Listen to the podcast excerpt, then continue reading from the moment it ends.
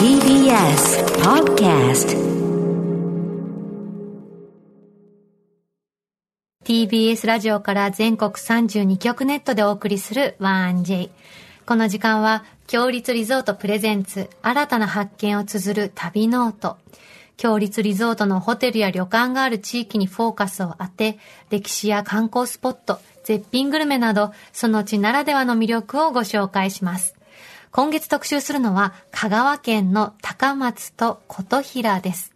四国の玄関口ともいえる高松は、瀬戸内海に面する高松港、絶景の屋島、そして大庭園、立林公園など魅力的な観光地が目白押し。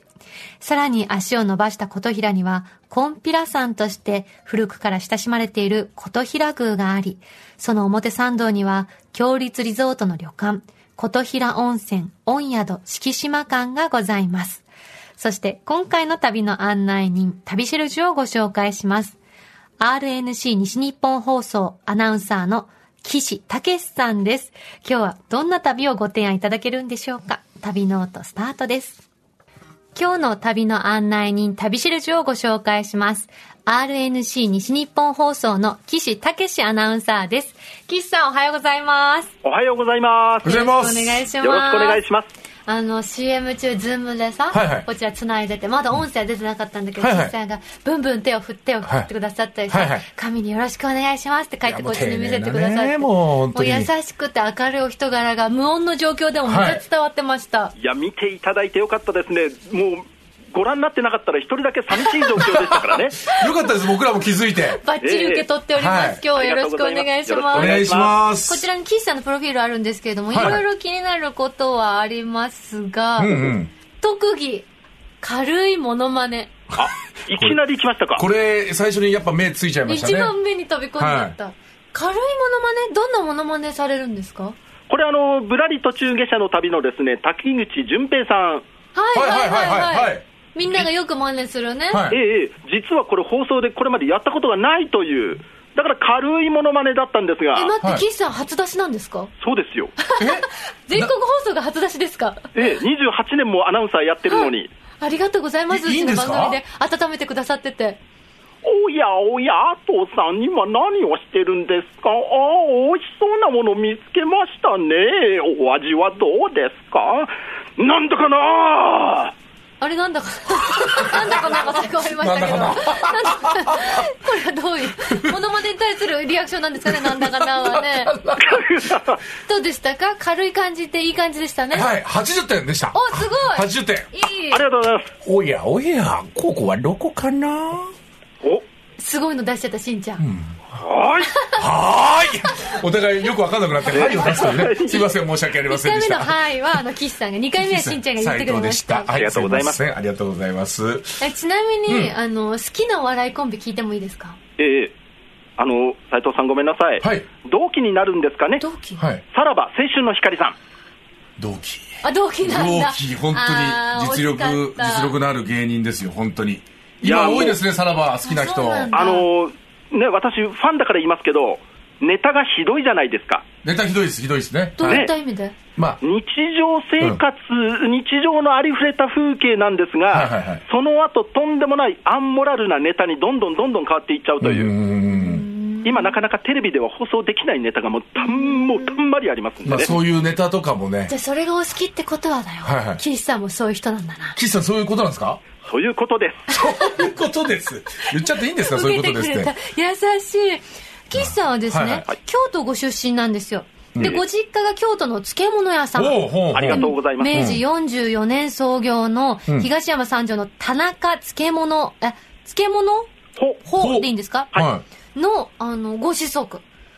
ありがとうございます。京都から香川に行かれた、これは何かご縁があったんですか今はですね、この東山三条にあります田中漬物法は兄が継いでおりますけれどおも、兄様はいはいえ私あの、次男でございますんで、い。はい。え まあ勝手にせえということで、まあ、なりたかったアナウンサー目指して全国各地を放浪していたという、へえ。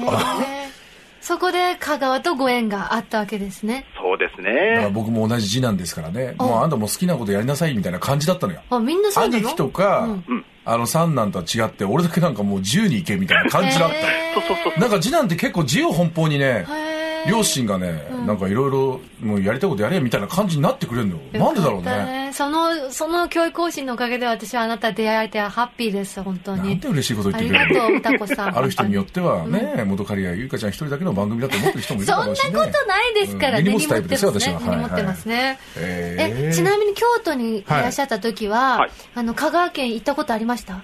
それが、あまあ、一人旅を中学時代の時からしてたんですけれどえーも、中学からすごいええ中1の時からですね、ももともとあの時刻表マニアで、はい。いろんなところ行きたいなとは思ってたんですが、はいまあ、親がちょっと待てと、小学生の時は一人で行くなということで、中1になってやっと1週間ですね、えいろんな全国各地を旅するのを認められて、一週間もええほったどらこかしに行っで、たんですか、その中学中1の時はですね、最初の京都から、あの夜行の鈍行列車がたくさん走っていましたので、当時。い長崎の方まで行っうわて、でえー大阪まで戻ってきて、紀伊半島ぐるーっと夜行で回って、名古屋から東京行って、東京から今度、あの新宿発の23時55分のですね中央本線の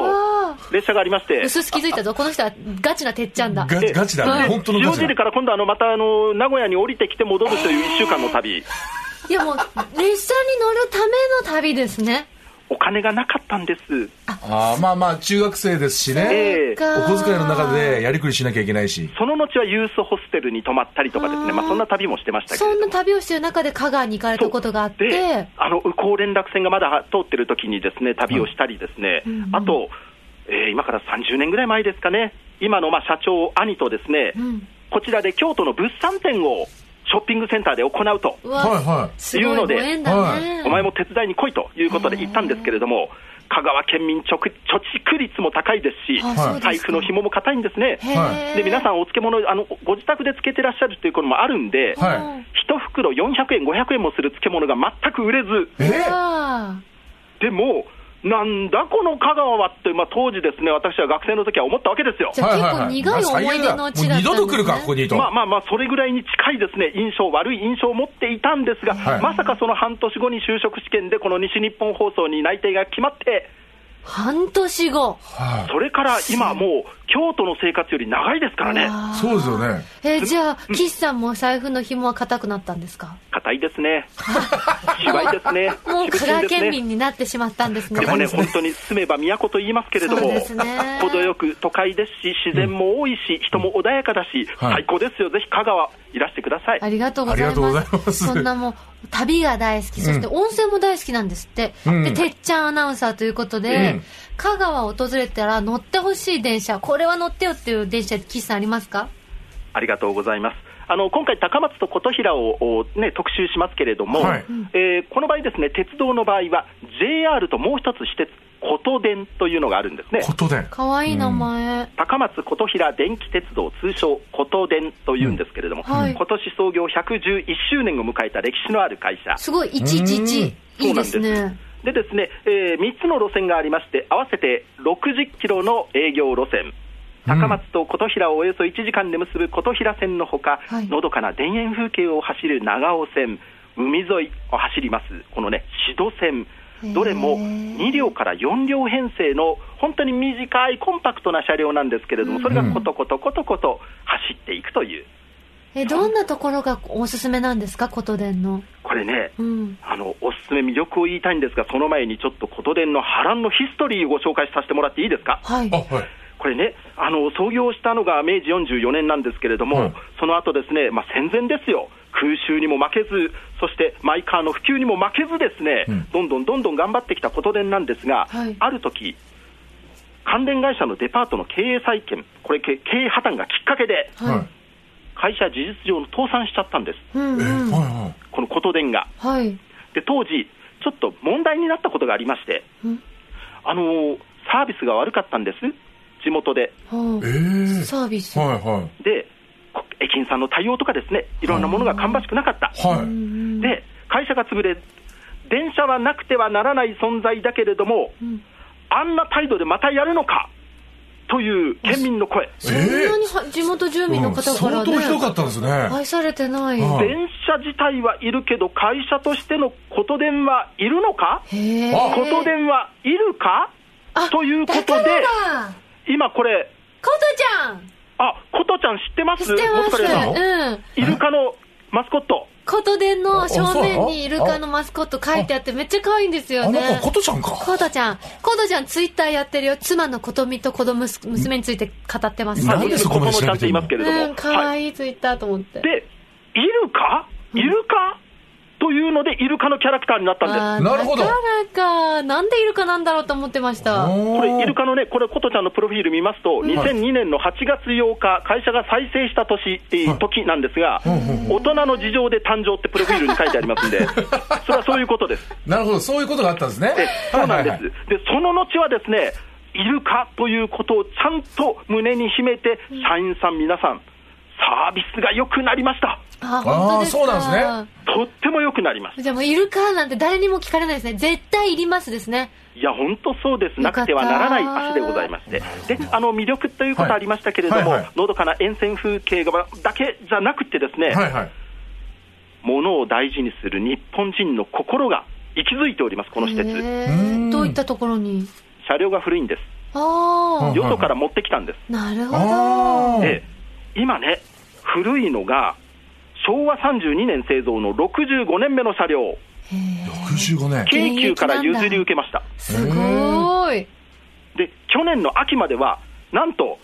90年以上も走っていた列車がまだ現役で頑張っていた。じゃうんあ、ことでんは結構鉄道ファンの間では熱いんですね。暑いです。全国から本当に鉄道ファンがですね、カメラを持って、そして実際に録音機を持ってわあやってくるということなんですけれどすごも、メンテも大変なんですけれども、はい職員の皆さん頑張ってらっしゃいまして、はい4日に一度の検査、そして昔の部品がもうないですから、はいそはうですよね。あの、琴連の皆さんが作っちゃうんです。へい。え。へ熱いですね。もう一つおすすめの電車あるとお聞きしてるんですけれども。喋りすぎましたよね、そ琴う連なんだでけすでね。あごめんそうなんです沿線ゆっくり楽しんでえ。あくそうだなさんいです。。あ、自分でも自覚してたんですね。ちえょっと喋りすぎちゃったなっていうそのうは。続いてのお話も聞きたくって。今度は JR 四国が誇る人気の観光列車、四国真ん中千年物語。はい。この電車素敵ですね。そうなのこれも、さすがですね、元い刈や谷いさやいんや。き昨日ちょっと調べただけで、いや、素敵すで、ごいねまた知調らべなてんだかったんですよ、私、こ今の年電車。 5周年を迎えた JR 四国が誇る人気の観光列車でうん、先月の乗車率なんと91%。うわえ、えすごい、大人気。なかなか予約が取りにくい、これはあの四国鉄道発祥の地の多度津から琴平を通って、大ボケという徳島県のところまでを結ぶ66キロ、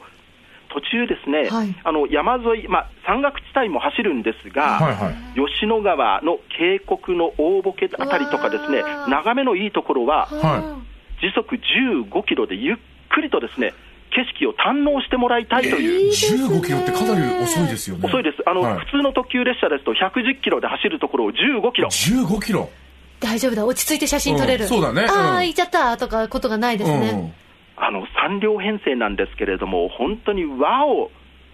和をこうね、空間をもう本当に重視したテイストの車両でございまして、乗ってよし、外の眺めもよし、沿線からもですね皆さん、地元の方が手を振ってくださるっていう、そんな触れ合いもありまして。へうーん。うん大人気だ。食べてよし、地元の食材を使った下り列車は香川の料理、そして上り、帰ってくる列車は徳島の料理も堪能できるという、うわそんな車両でいいございます。ね。どっち行くか迷いますね。うわー、どうしよ両方楽しんでください。う。 そうだでっすてね。、あと車両によってコンセプト違うじゃないですか。そこもいいですよね。四季折々をですね、イメージした車両でございますんで、1号車は春、2号車はこの夏と冬、3号車は秋、それぞれ、あの、こ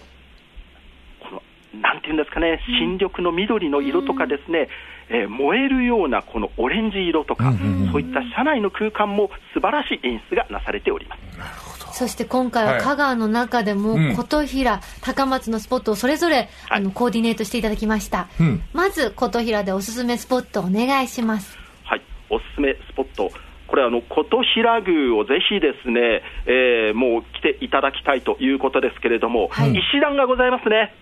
あ、そうですね。全国の方が行きますね。えあのー五本宮までの石段の数は785段でございまして、おーはい下から行きますと45分、 45分も。よいしょよいしょで行ってください、はい、わかりました。はいえー上からの讃岐平野の眺めは最高でございます、はいでさらに時間と体力のある方は、その先、 1386段の奥社ここも行っていただきたいそこ行くまでどれぐらいかかりますかさらに30分あ75ー分ね。一生に一回はコンピラさんって言いますもんね。そうなんです。で、沿道道中ですね、あの、重要文化財指定の丸山王居のへ障壁画などがあります書院とか、ん日本最古の江戸時代のその空気を伝える金丸座、この、行っこれてもみたいんです、ここ。あそうな中のも入れますから。なんか、ワンジェで以前にご紹介した時は改装中だったんですよね。入れなかったんですよね。今そうなんです。で、あの、耐震工事が終わりまして、あー、今はもう入れますので、やったー、へぜひ中、あの、周り舞台とかですね、下の奈落、こちらも、あの、中、見ることができますので。へーはいで、そしてですね、はいぜひおすすめのものですが、今、スタジオに届きましたでしょうか、はい。おー立ち寄った方がいいという場所、かわいい何これ食べ物が届いていると思います。はい、はい。飴ですね飴です、べっこう飴、かわいいね神代飴というものでございま神す。弱め。はい扇の形してて、ねえこれ文字書いてありますね真ん中に金5人そう百姓って書いてありますこ何れですか五人百姓と言いまして、はい百姓古くから神事に従事した功労の証として、境内で販売が許された5つの家だけが許されているという、へへええ境。内ではお店開くことができなかったんですが、はいそこだけは許されるということでございます、え今、パじゃあッケージなんかもあの神々しいでしょ、金色黄の色で赤い字で「かつ神よ飴」っ神代飴て、書いてありますでパッケージ開けますと、中にはい黄金のハンマーがありハンマーありまますす。のはで、い。ハンマーで割って食べてください、どうぞ、ちっちゃくてかわいいこれで割って、そうよいくよ。あこれ割るのすんごい楽しうんい、。いいね。綺麗に割れるね。うんいでただ割きっまたすことによって、皆さんにお裾分け、幸せのお裾分けをどうぞという、そんな意味もあある。らしい。へあー優しい味おいしいうねまい。なんかちょっと柚子の香り。そうそうそうそう爽やそかうでだすえなんでこのべっこう飴が香川で名物なんですかこれらは昔からですね、この柚子、うそして、えーまあ、あの材料がそもそも取れていたということから来るものなんですが、もうはい数百年の歴史がありまして、へえちょうどですね、えー石段365段目のところに王門というのがあります。はいはいその王門を中に入ると境内なんですが、その境内のところにお店がありまして、日傘がありましてね、うんはい だからそこでどうですかって皆さんに声をかけていらっしゃるんですけれど、ここね、スルーしないでください。いやだ由緒あるお店だというふうにご認識いただければと。ネットで見ると、あの普通に境内のところにね、うん女性が売ってらっしゃって、そうそう傘とかさしててなんとなく売ってらっしゃるのかなって感じなうのんそんなありがたいものなんて聞いてないとちょっとそのまま素通りしちゃうそう情報ながないと。そうなんです。うんだから、神代飴って書いてあるのと、あと、参道のお土産物屋さんで、べっこう飴とだけ書いてあるものがありますんで、はいちょっとこの辺りは、そうなんです。由緒あるのが、この神代飴。境内行ったら買わなきゃ、うんうん買わないとダメだね忘れないようにこれはね、はい。なんか名物だからさ駅前にもとか空港にもあるかなと思ったらそうじゃないんですよ、そうじゃないんだこねこでしか手に入らない、この金色のハンマーもすごくいいなありがとうございます、ね可愛いねこれね温泉大好き旅大好き加賀のてっちゃんアナウンサーその岸さんがおすすめする高松のスポットでもおすすめも聞いていいですか最後の本当に短くて申し訳ありません。いえいえいえー瀬戸内国際芸術祭2022というのが、3年に一度開かれる、この現代アートの祭典。おーはい。今回5回目になるんですけれども、うんうんうん春の会期は終わりまして、これから先、夏会期が8月5日から始まります、はい秋の会期もございます、世界33の国と地域から184組のアーティストが参加しへて、え島巡りと素敵なスポット、いいなあアート作品の数々をぜひ見ていただきたいなと思います。もう大人気ですもんね本当に、ねえあのね、ちょっと日常の時間と流れる感じが違いますので、うんうんゆっくりと時間、スケジュールに余裕を持って、島巡り、ね、探索していただきたいなと思いますね、アート瀬戸楽しん内でください海のいろんな島をこう巡りながらアートを堪能できるってすごいですよね。もう私、映えるの先駆けじゃないかなと思いますけれどもね、そうですねええしかも結構い。長い期間やるんですね。そうですね、うんええええこれだからすごいね。107 1日間。ヶ月半ぐらいやってるね。うんしかも3年に1回って今年ね、きいろんなことがあって。そうだねねうんよかったね、本当にいいタイミングで開催できまして。海外からもね、またお客様を招いてえー開催できるということになりました。もちろん感染対策も万全にということはやっておりますので、ご安心してどうぞ楽しんでいただきたいと思います。岸さんが思う香川の魅力ってどんなところですかいや、やっぱりあの冒頭でも言いましたけれども、穏やか。うーん。もう私、あの京都から来た時は、いらちでせせこましくてですね、はいえーまあ、今も喋りを聞いていただいたら、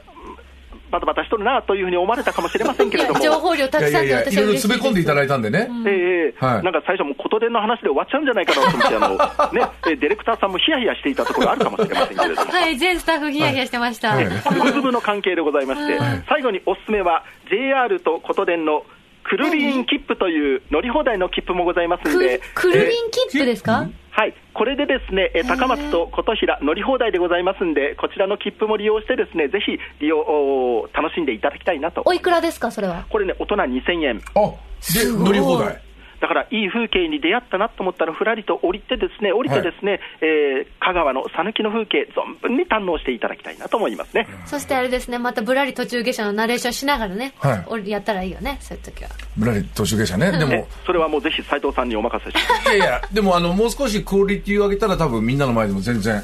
発信していいかなと思います。今日はちょっあ、はと、ありがとうございます。ーい似てるのかな最後にあの、リスナーの皆さんにお知らせなどありましたらお願いいたします。はい、えーもう時間がないので以上です。あ、あ、あ、本当ですか本当ですか大丈夫ですかはい、大丈夫でございますよ。はい。はい岸武史さんありがとうございました。ありがとうございあました。りがとうございました。今週の旅シェルジュ、RNC 西日本放送の岸武史アナウンサーでした。ここで、強立リゾートからのお知らせです。南の島の楽園、ザ・ビーチタワー沖縄。沖縄県中部の北谷町に位置し、異国情緒あふれるタウンリゾート、アメリカンビレッジに隣接した23階建ての高層リゾートホテルです。目の前に広がるサンセットビーチは、その名の通り、美しいサンセットを一望。客室からは七色に変わる東シナ海や宝石箱のようにキラキラした夜景など、時間ごとに移りゆく風景をお楽しみいただけます。ホテルに隣接するチュラー湯では温泉のプールをはじめ、源泉かけ流しの天然温泉で安らぎのひとときをお過ごしいただけます。これから夏真っ盛りの沖縄へぜひお越しください。詳しくは、強立リゾートの公式ホームページをご覧ください。さて、ここで番組をお聞きのあなたに旅のプレゼントです。今月は琴平温泉、温宿、敷島間の宿泊券を一組2名様にプレゼントいたします。古き良き時代と新たな令和の趣が融合する湯宿、琴平温泉、温宿、敷島間。文化財の価値を継承し、伝統的な老舗旅館の佇まいを再現しています。琴平宮へ続く表参道に面した立地で、参拝や食べ歩きなど、風情あふれるコンピラの街並みをお楽しみいただけます。石段の往復や散策で疲れた体を癒すのは、和の大浴場と4種類の無料貸し切り風呂。モダンな和の雰囲気に満ちた大浴場でごゆっくりおくつろぎください。夕食は瀬戸内の海の幸や香川の多彩な農産物で四季折々の懐石料理をご提供。朝食は讃岐うどんや近海で採れた魚介など旬の味覚をお楽しみください。そんな琴平温泉、温宿、敷島間の宿泊券を一組2名様にプレゼントいたします。ご希望の方はインターネットで TBS ラジオ公式サイト内旅ノートのページにプレゼント応募フォームがありますので、そこから必要事項をご記入の上ご応募ください。締め切りは6月30日木曜日までとなっております。たくさんご応募お待ちしております。なお、当選者の発表は発送をもって返させていただきます。岸アナウンサーたくさん話してくださって嬉しかったね。ねえ、うんでも最初嫌だったんだもんね、印象はね。どういうことのーあ香川のねの印象そうですよねだから最初はそうでも一気にやっぱ変わるもんなんだねもう実そ際こにからさ、うんもうなんか始まってるよね、人生が。そそううんな場所に、ほとんど永住よ、もう。すごいことよ。わかんないもんだよねほんとあ、ツイッターいただいてます。はいはい中京うさんから、ハンマーで割って食べるべっこ飴、ハンマーもついてくるのそうなんですよ。ちっちゃいね、これ1.5センチぐらいのさ、そう、これがめちゃくちゃ可愛いハんンですよ。マーで、長さは、柄の部分はね、竹串みたいな細身のハンマーです。10センチぐらい。確かにさっき元彼氏が言ってたより、これなんか、割ってる時がめちゃくちゃ楽しいんだよね。なんか楽、しいよちねっちゃいしね。罪悪感もないから。あん何まりか再利用できるよね、このハンマー。何かしたくない可愛いしさ、作れ。ほら、こんなしっかりした音すんだよ、これ。これなんなんか、じゃあなんかあの、じゃあ何のー、ラジオ内でちょっと間違えて発言した時、今のあなた、ちょっと良くないよ、みたいな感じあで。裁判官みたいそうそう、ん良くないですよ、今のあ。わかりまし全た然良くない。ピシッとするねピシッとそう。気持ちがねそうそうそうそう。境内の中で売ってるのさうっかりしちゃうよね、いや、わかんないよ五ね。人百姓だってすごい由緒あるとこらしいですもんうん青いしそのまた食べちゃっついたでそのついでに食べてる時、食べ喋りながら食べるってなかなかだけど。ああ美味はしい、綺麗な飴だしお土産にも私これいいなと思いました、い。いいね、これね。ははい。旅ノートではあなたのメッセージをお待ちしております。旅の思い出や強立リゾートにご宿泊された方の感想もお待ちしております。件名には必ず旅ノートとお書きの上 1j.1j.jp までお送りください。来週も旅ノートどうぞお楽しみに。